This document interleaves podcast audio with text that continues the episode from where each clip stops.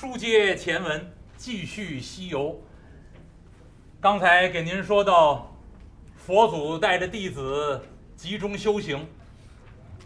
这位目目犍连尊者呀，利用自己的神通，叫天眼通，观察六道，发现自己去世的母亲往生到恶鬼道中，饥饿无食。穆建连把一钵五谷饭送给自己的母亲，让自己母亲吞吃下去。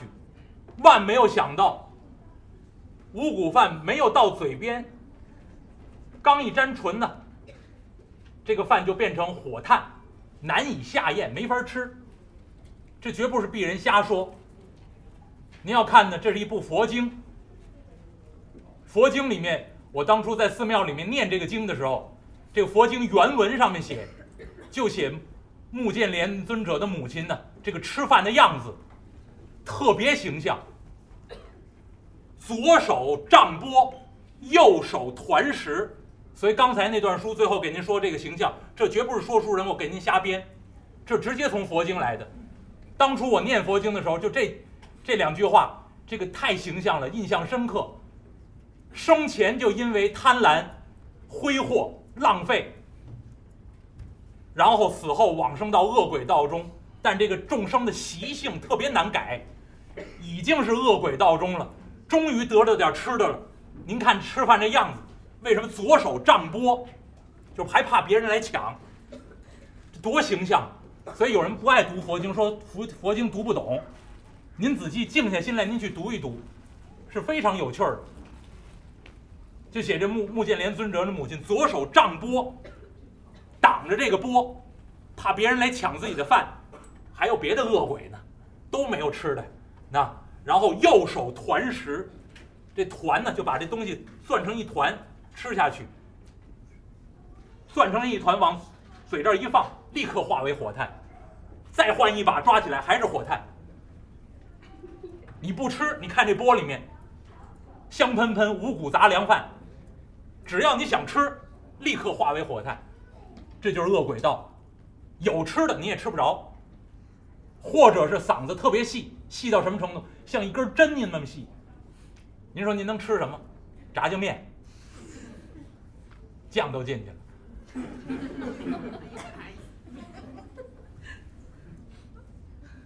要不然有吃的，就化为火炭，你也吞吃不下去。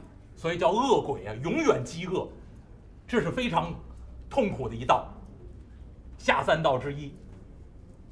穆建连一看自己的母亲落到这种地步，有吃的送给自己的母亲，自己母亲也吃不了，化为火炭。穆建连弑母至孝，哎呀，娘啊，娘娘，这这这这便如何是好？他母亲一看，儿啊。为娘，我如今落到恶鬼道中，恐怕这也是我的报业呀！哎呀，儿啊，你你现在怎么样？娘娘，我现在跟随佛祖学习佛法，如今我已经练就神通，所以我才知道为娘，您现在落到恶鬼道中啊！他娘一听，啊，儿啊，你你你你跟谁学习？我跟佛祖学习，哎呀，儿啊，你既跟佛祖学习，你的神通不能搭救为娘，你何不去求求你的师傅？儿啊，儿儿求佛尊将娘搭救，也不枉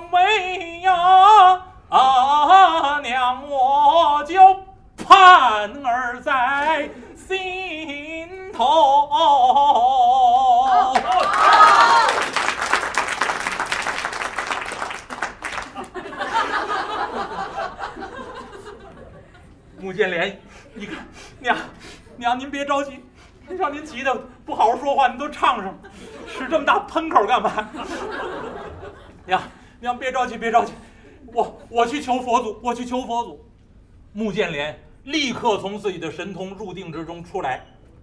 放声大哭，本来呀，老师带着学生在这儿参禅打坐，共同学习，大家都入定，特安静。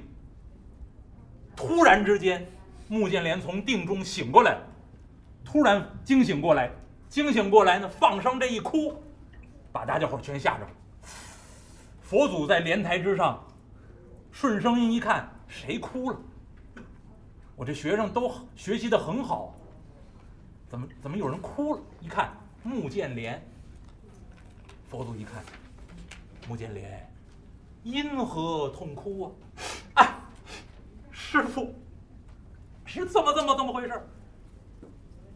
穆建连呀，就把自己在定中用天眼通观察到自己母亲在恶鬼道中受苦的情况，一五一十跟佛祖诉说一遍。师傅，求师傅搭救我的母亲，您快去搭救我的母亲吧，她没有东西可以吃啊，东西到嘴就变成火炭。我的神通不能搭救我的母亲了，求师傅您发发慈悲去搭救我的母亲。佛祖听完了，点点头，哎，又摇了摇头，点头什么？我知道你的事情，摇了摇头说什么？哎，穆建连呐。慢说是你刚刚获得了神通，就你这点神通，没有力量搭救你的母亲。那我能求谁？我来求老师。哎，为师我一人的力量也做不到。你去求任何一位外道邪众，各路天神，他们的神通之力也办不到，也不能搭救你的母亲。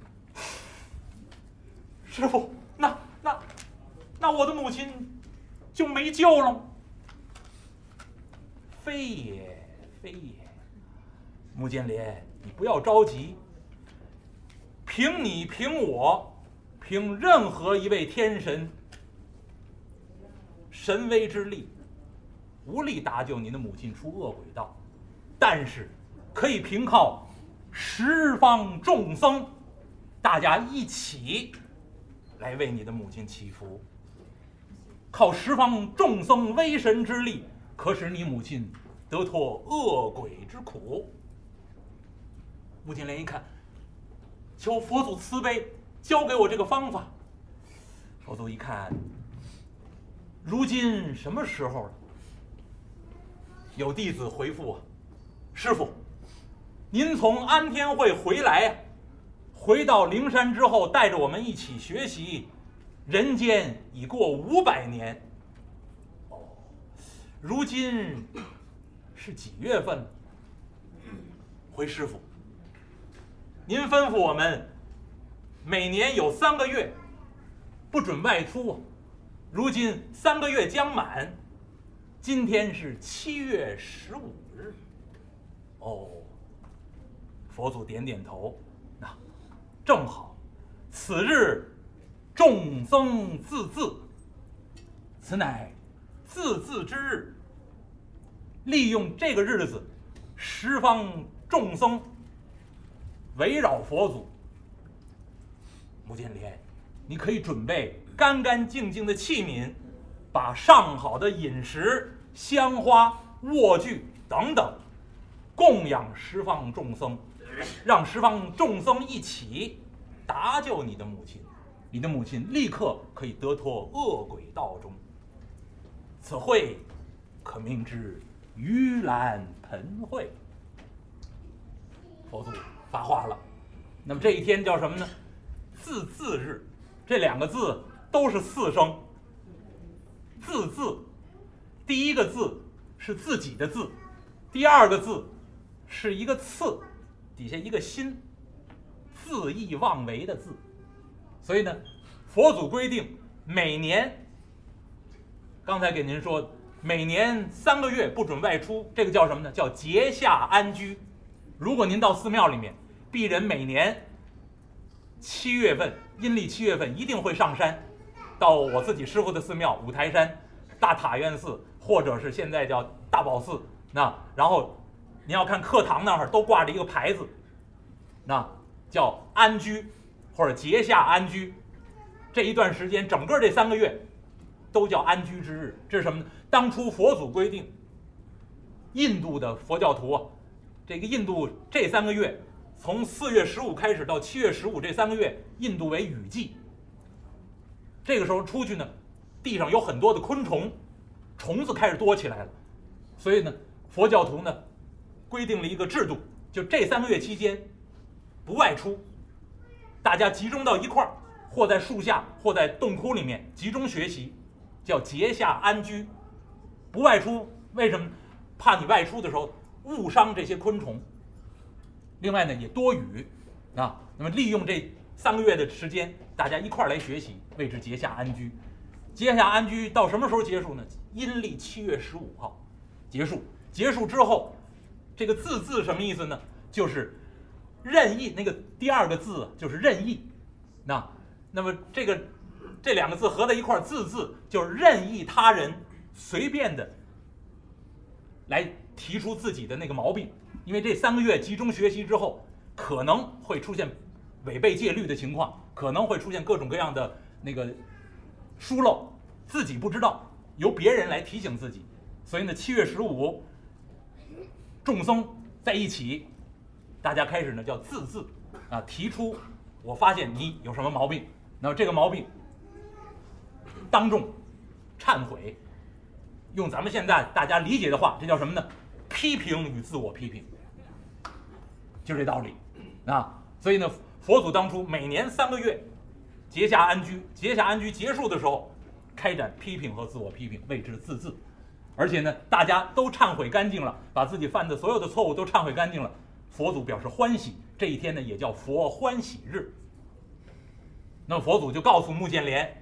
你要想搭救你的母亲出恶鬼道，正好利用这个日子，所有僧众都在一起，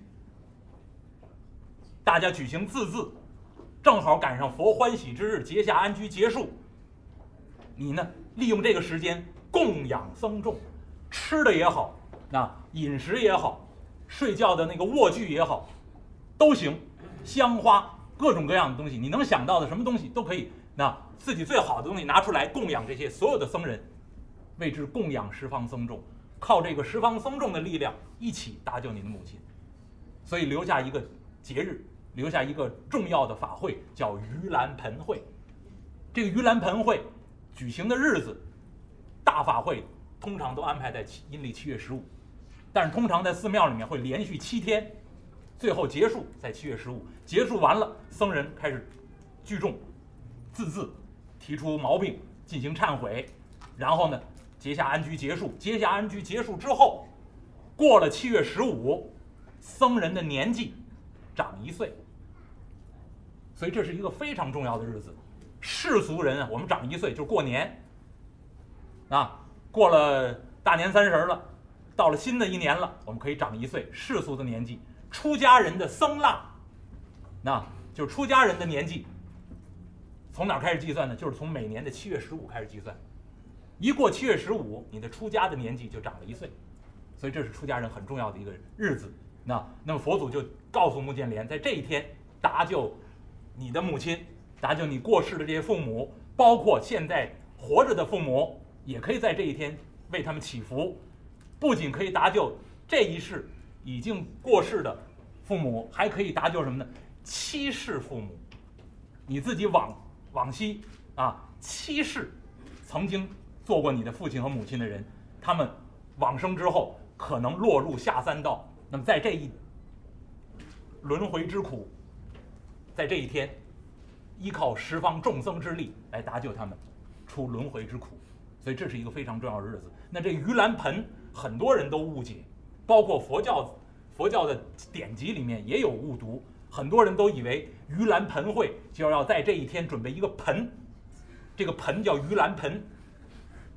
而且写的时候呢，这盂兰盆这仨字呢，第一个字是盂，干沟盂，底下一个器皿的皿，最后一个字是盆，就是洗脸盆那盆，所以这俩字呢，看起来都是都是盆的意思，那但是您真不能把它理解成盆儿，啊，而还鱼盆儿，这个鱼盆是我的啊，那是另外一个故事了啊。那么这个什么意思呢？必须给您说，盂兰盆者。梵文也，这是印度的古代梵文音译过来这么仨字儿，叫盂兰盆。还有一种翻译的版本叫什么呢？叫乌兰婆诺或者乌兰婆纳。所以您听这这不同的音译的版本，您都听出来了。盂兰盆也好，乌兰婆纳也好，都是指这一个词。那翻译过来的意思是什么意思呢？解倒悬之苦。所以盂兰盆的意思就是解倒悬，形容啊，有众生往生之后落入到地狱、恶鬼、畜生道，那受的那个苦啊，就跟我们活人被倒起来吊挂一样，叫倒悬之苦。所以盂兰盆的本意就是解倒悬。那后来人呢，就看见这仨字儿翻译的这个这个版本呢，就看盂兰盆，哎，大家就理解成有得有一个盆儿。然后里面放着吃的，供佛，啊，当然现在寺庙里面供佛，到盂兰盆的时候，真的是准备大盆，啊，我师傅的寺庙里面就是，大概直径跟这桌子这么大，大盆里面放着满满的落成山的苹果、葡萄、香蕉、柚子啊，各种各种水果、各种食物，落成大盆，然后搁在佛殿里面供佛，供完佛以后供养十方众生。那那么这是一个很欢喜的日子，但是它的本意可不是盆儿。那这儿必须要给你解释一下。那那么这个佛祖告诉穆建连，在这一天供养十方僧众，搭救母亲，所以呢，佛祖在这一天呢立下一个日子叫盂兰盆。那那么天庭之上五百年前开了安天会，佛祖在五百年后灵山大雷音寺举办盂兰盆会，两会。那么这两会干嘛呢？这两会期间，啊，当然要注意安全啊。那么这两会期间呢，有五百年的时间，这五百年时间，佛祖每年三个月集中训练，讲经说法，五百年之间积攒下佛经，到最后目犍连尊者搭救完自己的母亲。供养完十方僧众之后，大家一起为穆建连的母亲祈福。当天，穆建连的母亲就从恶鬼道中得以解脱，佛祖也很欢喜。佛祖把自己弟子聚集到一处，告诉这些弟子：“为师我五百年间讲经说法记录下来，如今已有佛法三藏，共有三十五部。”一万五千一百四十四卷，此乃大乘佛法，可众众生之苦。为师我有意将这佛法三藏送往东土，为师以慧眼观之，四大部洲，唯有这南瞻部洲众生难化，南瞻部中。又有东土之人，最为难以教化，心地坚硬。